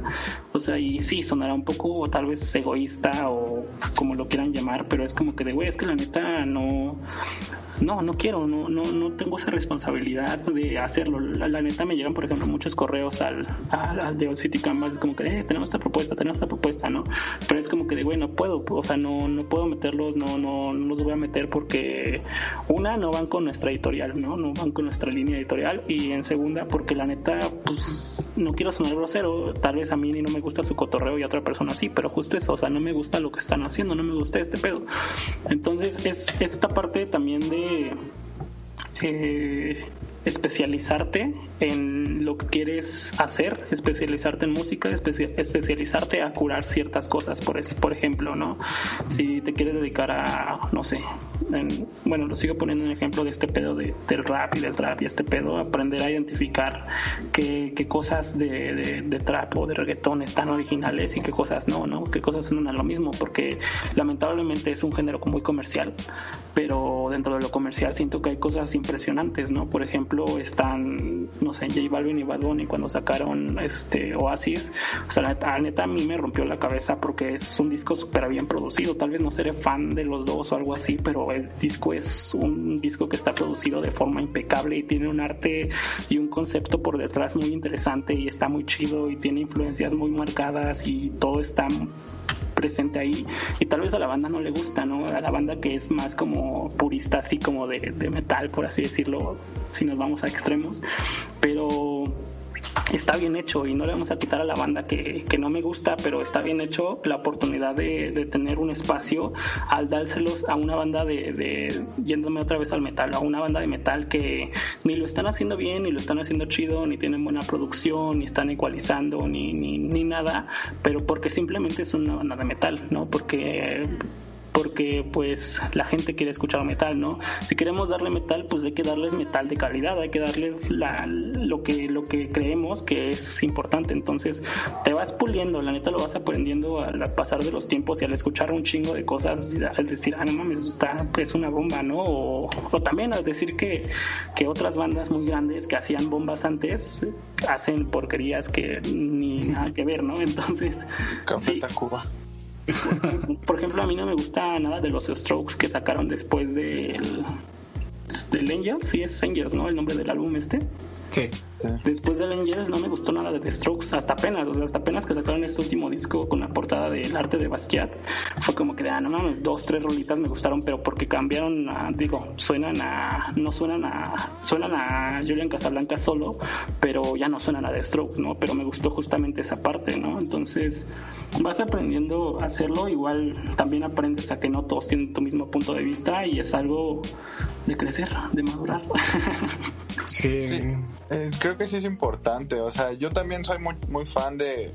Por ejemplo, varios amigos me chingan porque soy fan de Julieta Venegas, pero, güey, es un artista que hace las cosas muy bien, ¿sabes? Y también, igual puede que no te guste o puede que digas, bueno, no es mi género.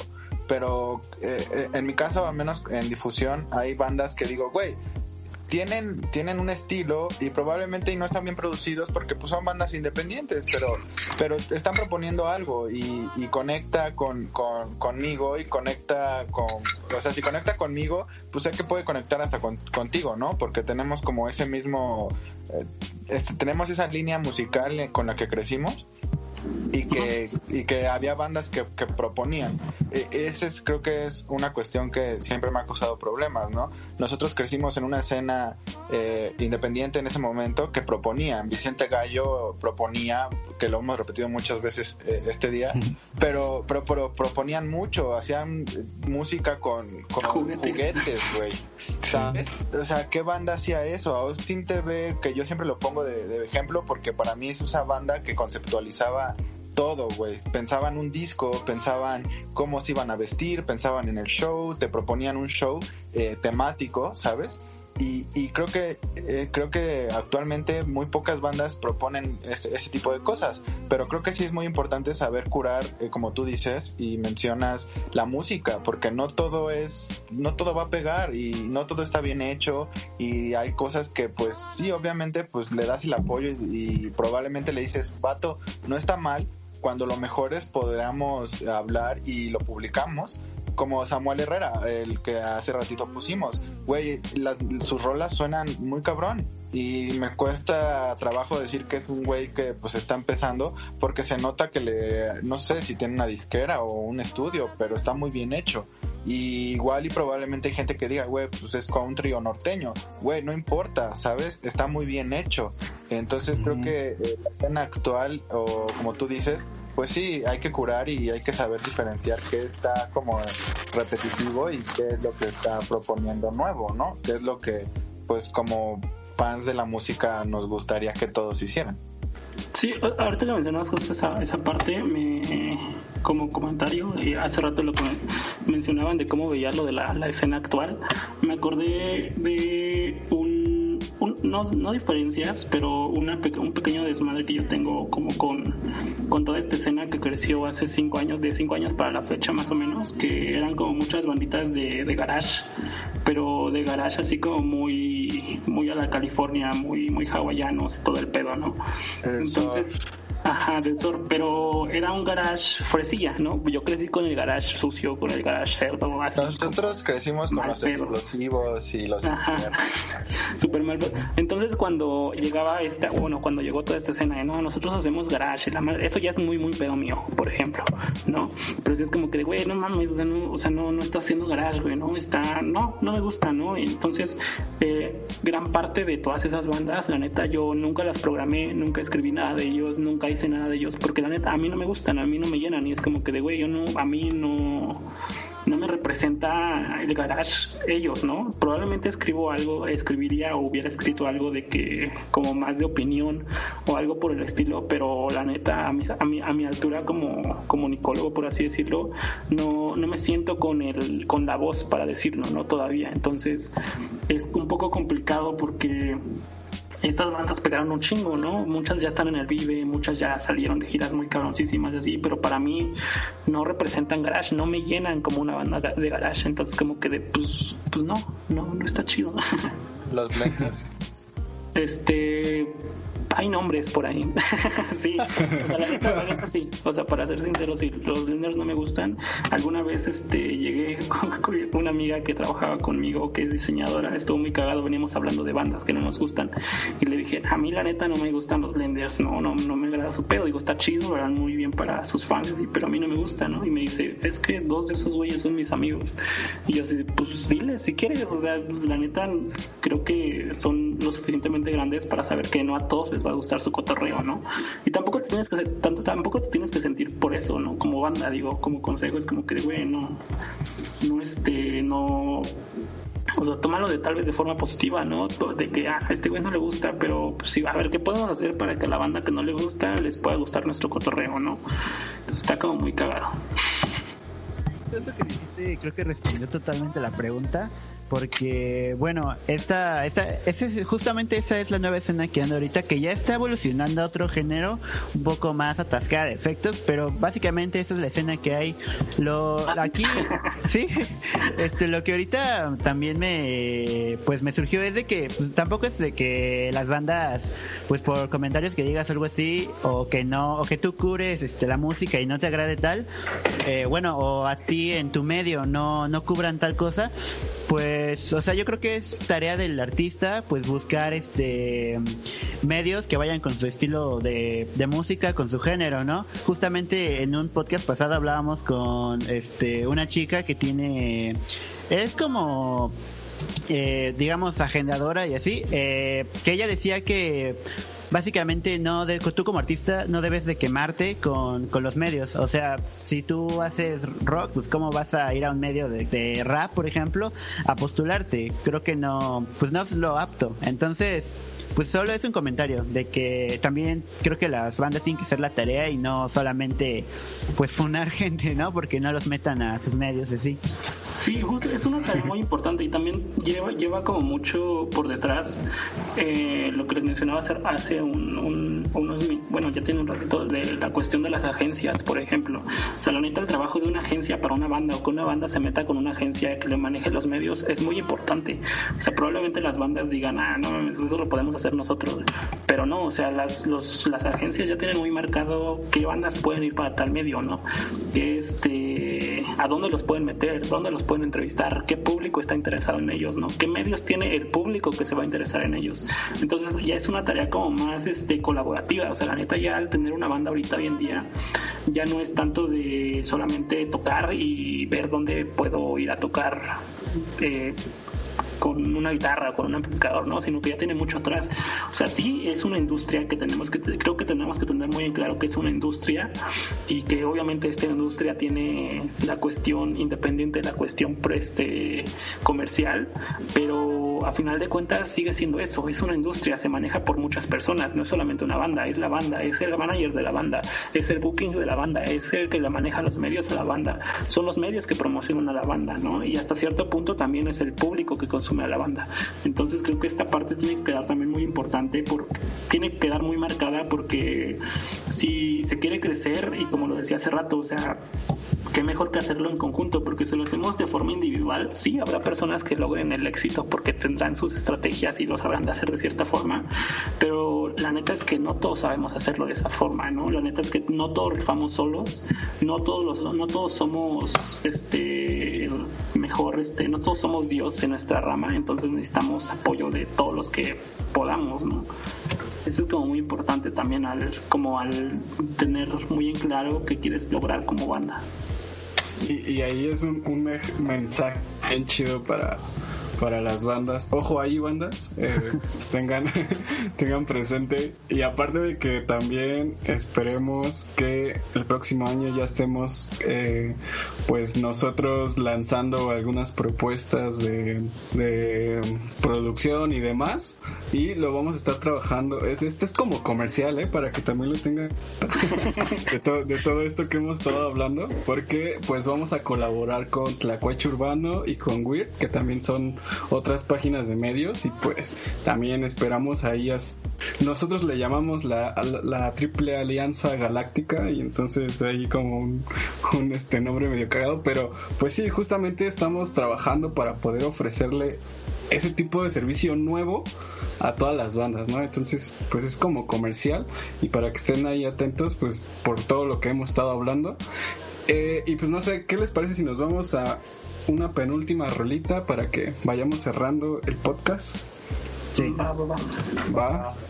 Pues bueno, esta rola es de Smith Wills, es una banda, si no me equivoco, de California. Y eh, la rola se llama Actores de un disco que sacaron por ahí del 2019. Entonces, pues a ver si, si les late.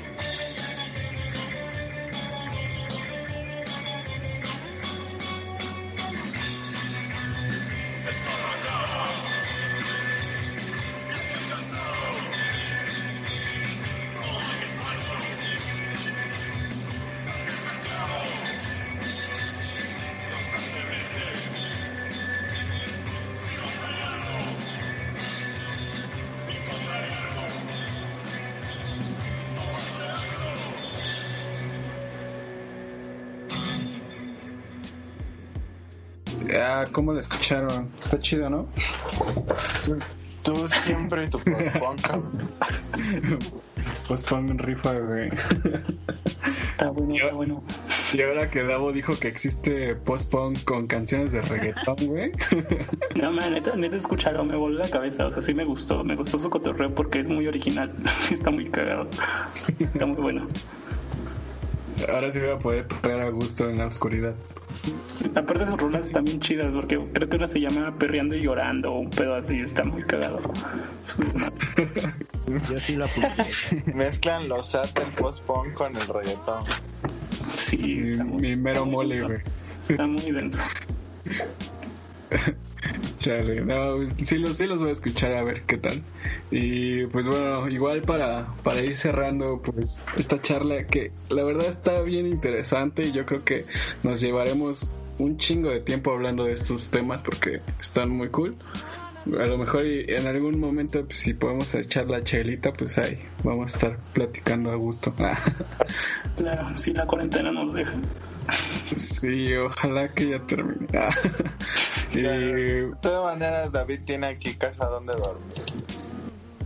Gracias, ¿Cómo? Gracias. Que si, que si se hace aquí, güey, pues que el David se venga a dormir. Ah, pues sí, armamos las alitas, las chelas y las películas. Al menos por acá, por mi cantón, ya casi es familiar, güey. Igual ya vivo cerca de ti, vivo a 20 minutos. De hecho, pues ahí está, en corto. Ah. Eh, y pues bueno, pues ya para cerrar la, la última eh, parte de, de aquí de, de- del podcast, pues son preguntas random que pues siempre hacemos a, a nuestros invitados. Seguir cotorreando. Ah.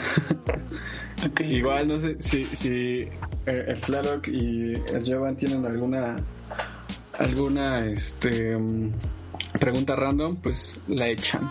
Pero eh, pues bueno, ¿cuál ha sido tu mejor experiencia trabajando en un medio musical? Ah. Verde, es muy complicado seleccionar solamente una experiencia. Em, me quedo, creo, me quedo con, con Bad Religion porque es lo que más me ha llenado. O sea, probablemente he tenido mejores experiencias, pero lo que más me ha llenado ha sido Bad Religion. O sea, tomarle fotos a Bad Religion es, es llenador para mi alma, para mi persona, para mi alma, para mi carrera, para todo lo que represente. Yo lo vi llorar. Yo soy testigo. Yo, yo lloré en el pit de foto, neta, lloré como que, que se sienta así. Lloré- lloramos, lloramos juntos, amigo, en el medio del fuego. Y el sudor. Y el sudor, creo que era sudor en los ojos. Vamos a dejarlo. Eh, a ver, siguiente pregunta. Mejores fotografías que hayas tomado y en qué show. No sé si sea el mismo en Barra Lillo, no puedes escoger otro. Ah, no, no creo que sea Bad Religion, pero. O sea, me gustó mucho el resultado de Bad Religion, de hecho es de mis resultados favoritos del año pasado. Pero yo creo. Hay un show, está muy cagado porque no es un show de pit, no es un show de nada así súper profesional. Fue un show en el rabioso de, de Hong Kong Blood Opera hace dos años. Eh, fueron unas fotos súper sucias, o sea, sucias, sucias, mal pedo en cuestión de que hay mucho granulado, de que los Hong Kong estaban en el piso atascadísimos, este, subido tiraron, ¿no? horrible, ajá, que se tiraron. Creo que son mis fotos favoritas, una, unas de mis fotos favoritas hasta el momento, porque por todo lo que representa el momento en el que las tomé. Fue el- de hecho, fue mi último día de la carrera, literalmente. Ese día terminé la carrera y me fui a ver a los Hong Kong al rabioso. Y está muy cagado, o sea, es, es el resultado que más me ha gustado en fotografías. O sea, no es el mejor resultado, no es el resultado más limpio, no es lo más estético, pero justamente por eso me gusta. Va, la, las voy a guachar. Yo tengo la duda, ¿has incursionado en la música, o sea, como músico? Hay cosas grabadas muy extrañas y experimentos raros, pero así como tal, públicamente, no. Ok. ¿Y, algún día los lanzarías? No creo. La verdad, no creo. Ok, um, si, si pudieras elegir qué artista fotografiar actualmente, bueno, ahorita, ahorita por la pandemia no podemos, pero eh, cuando se regrese todo a, a la normalidad, entre comillas, eh, ¿qué artista, el, si tuvieras la oportunidad de elegir, a quién elegirías para hacer fotografía? Ya está viejo y no quisiera tomarle fotos en concierto, sino una sesión así a él en persona, sería Bob Dylan. Bob Dylan. ¿Por qué Bob Dylan? ¿Por qué Bob Dylan? ¿Por qué no? ¿Por qué no?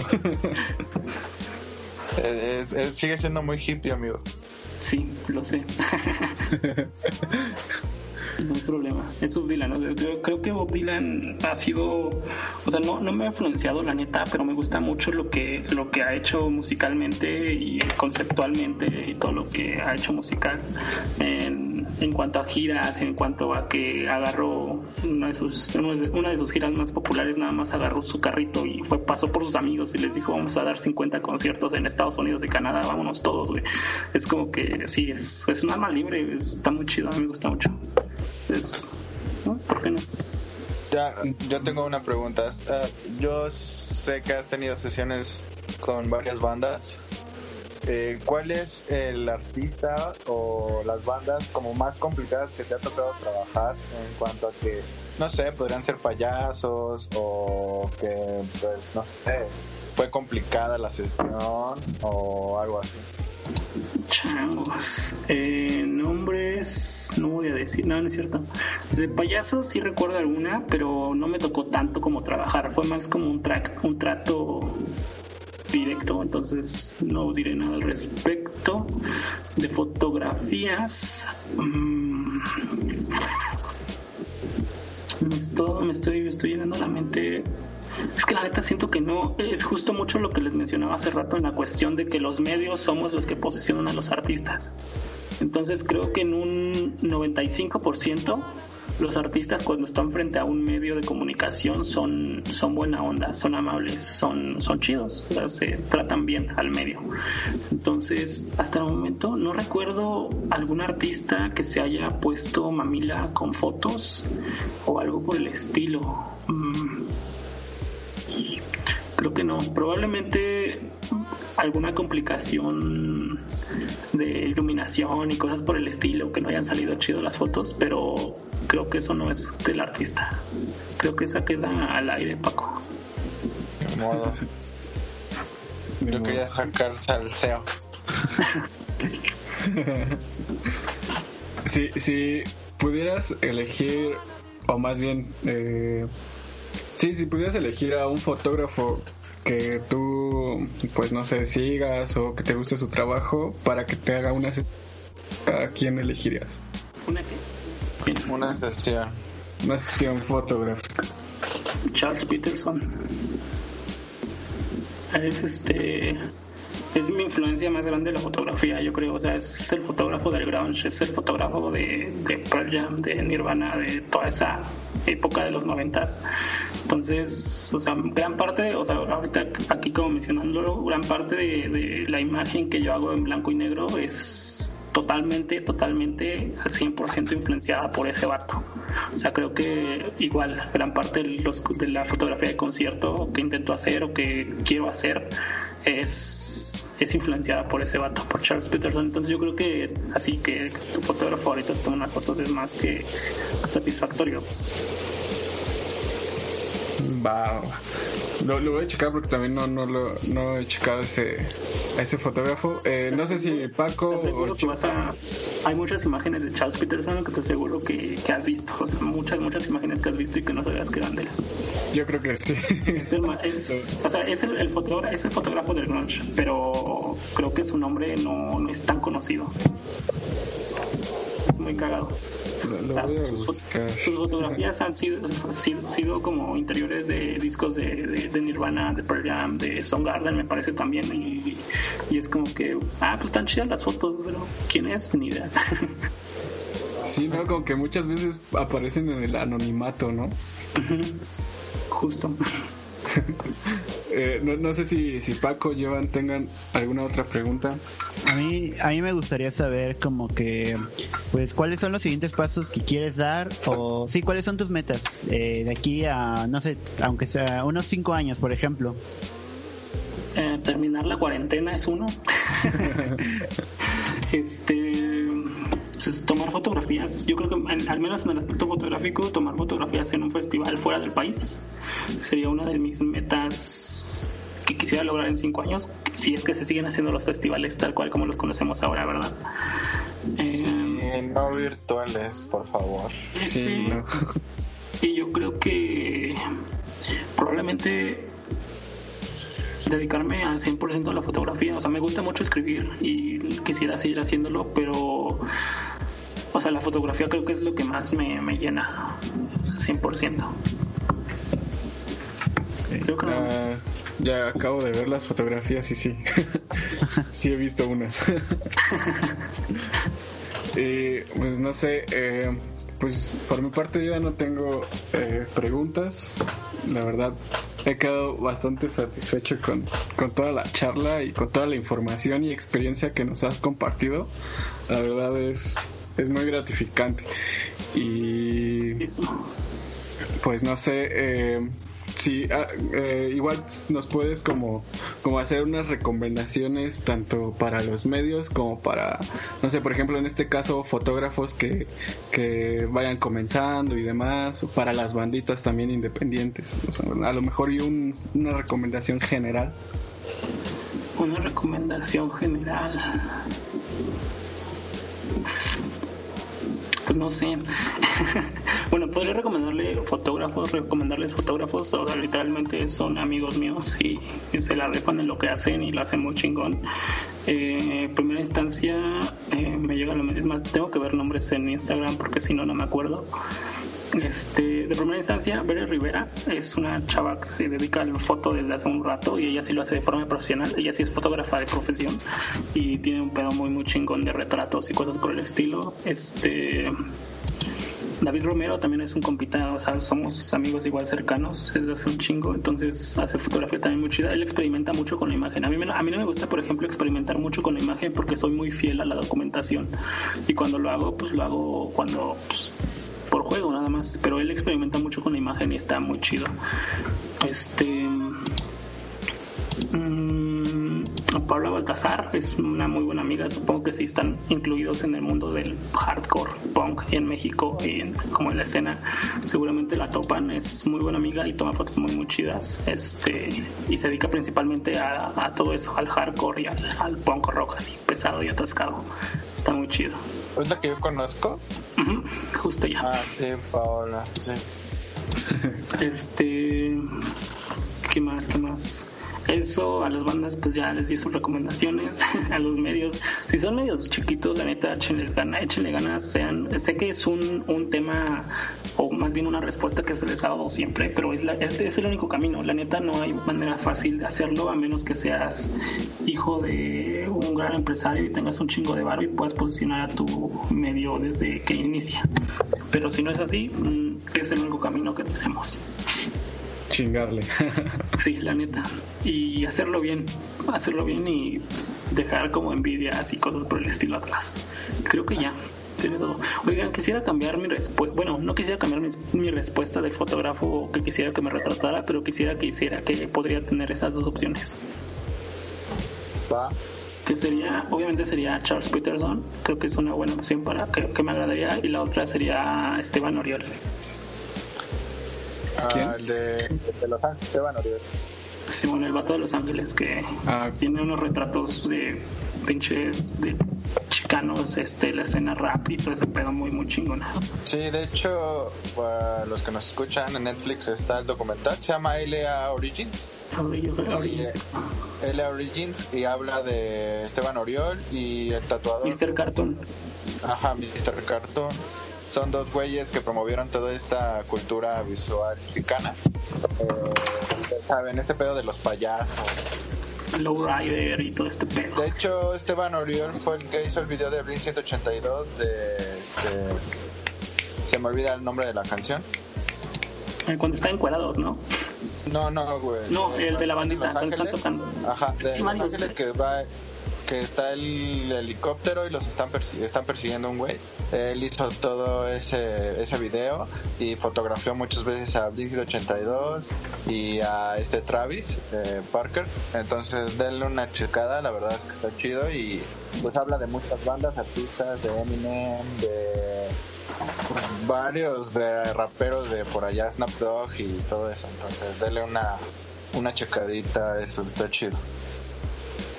Sí, eso está chido para que también eh, pues los escuchas tengan tengan pues material visual, ¿no? Muchas veces creo que también nos sirve tener estas recomendaciones cuando a lo mejor nos llega como un bloqueo y demás, pues esta, estas partes visuales nos llega, nos pueden llegar hasta como inspiración y igual para checar el, el trabajo, ¿no? Creo que es, es muy importante tener recomendaciones chidas. Y Y yo tengo Ajá. una última pregunta. ¿Qué andas escuchando actualmente, Davo? O sea, fuera de lo que te dedicas, aunque esté viejo, aunque sea de hace años, ¿qué es lo que andas escuchando? ¿Qué es lo que ando escuchando últimamente? Tengo que recurrir a mi Spotify para eso. este. Tengo todavía como un. Un, un- un, este, una fijación muy muy este muy densa por seguir escuchando un montón a Camiches a Camiches los escucho yo creo que en la semana al menos cuatro días a la semana la neta eh, a Camiches lo escucho muy frecuente. He estado muy clavado con lo último de la mala Ah, Te Marías y creo que am, creo que nada más. Y Pe- Pearl Jam estuve escuchando mucho Pearl Jam ahorita que subió de nuevo como el hype por por The Last of Us. Entonces estoy escuchando Pearl Jam bastante De hecho, la, tu canción en el juego te hace. Days no pues sí está está súper melancólico ese pedo también es Sí, güey, pero es una gran no lo he canción. jugado pero he visto gameplays donde está esa parte y nada más lo veo por esa parte Pues sí, es que es Seattle, güey. No habría otra banda representativa actualmente más que Pearl Jam. Porque Soundgarden se nos murió Chris Cornell. Y. Nirvana, pues ya no existe. Exacto. Ah, y, creo que algo que he repetido mucho y que, que neta siento que es algo que tiene que estar después de cuarentena en muchas fiestas. eh, y es la única canción que he escuchado así de este vato. Un chingo de veces es este Arre de Simpson a huevo. O sea, su, su beat me, me gusta mucho. Es muy, muy alegre su beat. Nada más. sí, Simpson a huevo tiene rolas muy chidas. Ese vato es muy cagado, una de las una anécdota si me dejan compartirla. Muy, muy, muy cagado ese vato porque una vez lo entrevistamos para Picnic. Bueno, lo entrevistaron y yo le tomé fotos, unos retratos. Entonces el vato llegó un poquito tarde, pero llegó así como que, no más, qué onda, perdonen, este, se presentó buena onda, no, nos saludamos, nos presentamos, ah, mucho gusto y todo el pedo. Y este, y nos dijo, eh, no, es que yo estoy, yo vivo, yo vivo acá, nos pasó, la neta ni me acuerdo porque fue como muy irrelevante en ese momento, pero nos dijo, vivo en, en la esquina de tal calle y tal calle acá, en tal piso, en tal casa, este, cáiganle y ar- armamos unas chelas y no sé qué tanto pedo. Terminó la entrevista y lo mismo fue como que de, no, recuerden, va, cáiganle, ahí, ahí vivo, ahí tóquenle con mucha confianza, chavos, y todo el pedo. Yo, "Ah, tengo que agradable sujeto, ¿no? Obviamente no fuimos, pero fue que fue muy agradable y fue como que, de, "Güey, qué buen pedo de este vato, ¿no? No, que hubieran ido. Ya sé. Yo sí hubiera ido. Es que Claro. justamente esa, esa parte de que fanatismo, o, o digo, obviamente está abierta la invitación porque te invitó amablemente, como que no, caigan, y te hizo el énfasis nuevamente, ¿no? Pero es como que no, pues que tenemos que ir a trabajar y todo el pedo, pero Sí, sí, es sí. divertido. y creo que es lo, único, lo último que he escuchado, lo más que he escuchado últimamente. Va, va, va. Pues, ¿qué les parece, chicos, si cerramos esta charla tan chida? Este, también. Oh, tío. ¿dónde- pero, Ah, bueno, sí. eh, Ajá. ¿Dónde te pueden ver tu trabajo, David? ¿Dónde te pueden seguir? O... No lo pueden seguir, pues lo pueden seguir las redes sociales. Lo que más uso es Instagram, la neta. Estoy en Instagram como Davo Rocks, así de A V O R C K S. Em, es lo que más uso. pueden leer, o sea, en Canvas si buscan David Suriaga, no, no Davo Rocks, sino David Suriaga, pueden leer lo que estoy escribiendo. O en Canvas, la neta, somos tres personas escribiendo y van a encontrar rapidísimamente mis artículos. La mayoría son musicales. Entonces ahí pueden escuchar, ah, pueden leer más bien este, lo que estoy creando. La neta, estoy creando últimamente cosas para ellos, nada más no he estado freelanceando porque justamente es algo más fijo. Y ya, lo único, fotografía. En fotografía tengo también un Flickr, pero el link está en el Instagram, entonces ahí le pican y pueden ver todas, todas, todas las fotografías que he tomado desde el inicio de los tiempos hasta ahorita y pueden ver realmente la evolución que ha habido en el trabajo. Va, va, va. Eh, ay, se me, se, me- se me fue la onda. Ah, iba, iba a preguntar algo, se me fue. Eh, sí, sí, chale, todo por la mota. Chale. No, no. Ay, no, Pero la mota no se te pero- olvidó, ¿verdad? Sí, de hecho. Este. eh, ah, sí, que, que justamente íbamos a, a este pues, a pasar tu- tus redes sociales ahí en la página para que también te conozcan y pues estén atentos a, a, pues, a las cosas que haces, ¿no? Súper, súper, sí, gracias. Igual si, si quieren contratar para fotos, por favor, no solo como de textos.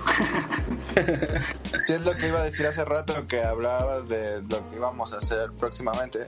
Que también está chido que ahora que invitamos a, a varios pues, medios y fotógrafos, músicos, pues que pues eso también es como una agenda, ¿no? Para los que bandas que necesiten pues foto o algunas otras cuestiones, pues que agarren a nuestros invitados y pues busquen si son lo que necesitan, ¿no?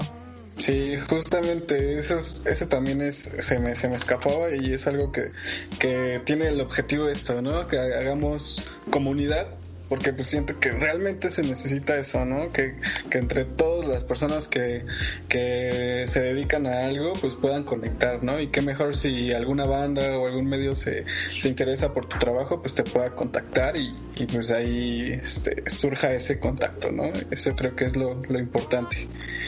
Y pues, en serio, muchas gracias por tu tiempo, por tus experiencias.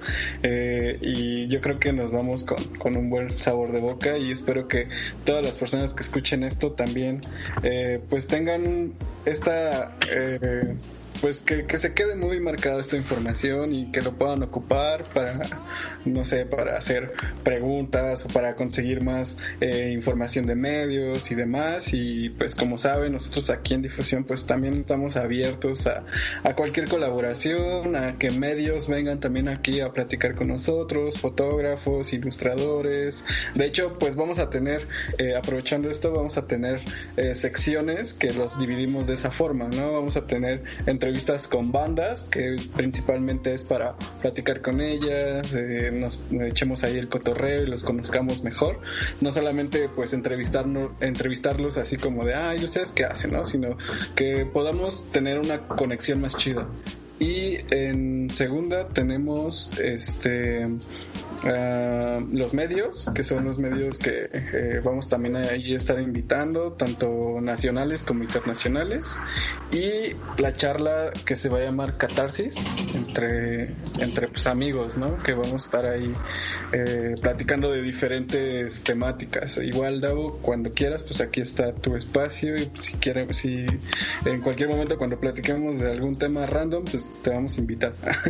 gracias, gracias. Ya saben, por aquí están invitados a invitarme. de hecho. Y pues bueno, eh, pues de nuevo muchas gracias y amigos recuerden que si su misión es hacer música, la nuestra es hacerla sonar.